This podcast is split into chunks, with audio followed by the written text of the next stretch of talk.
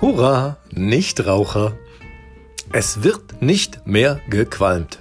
Weder analog noch digital. Also auch keine Elektrozigarette, was sowieso immer aussieht, als würde man an einer externen Festplatte nuckeln.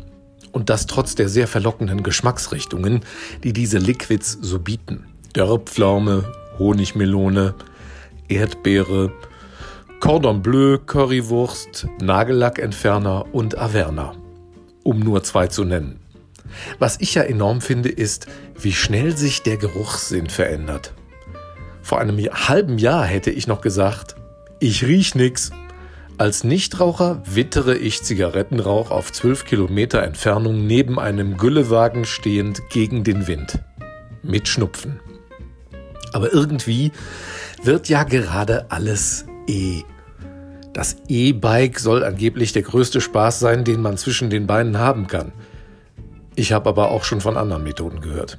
Gut, E-Mails haben sich irgendwie durchgesetzt, E-Books sieht man auch immer mehr und E-Commerce nimmt ebenfalls zu. E-Gitarre klingt immer schon total klasse und E-Learning ist im Zuge der Digitalisierung auf dem Vormarsch, genauso wie E-Sports.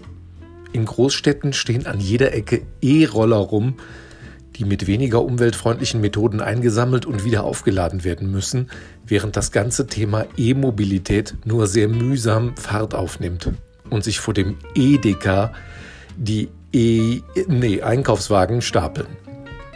Dabei ist das mit dem E gar nicht so neu.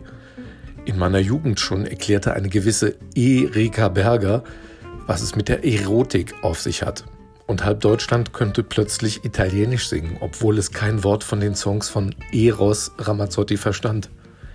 Ich saß in der Küche auf der Eckbank, las Emil und die Detektive und mein Vater rauchte seine e nee, Ernte 23. Der Geruch war ekelig, aber ich habe das Bild auf ewig abgespeichert und sie ist gern nochmal mit ihm da zusammen. In dem Sinne bleibt entspannt und macht euch noch eine Mischung.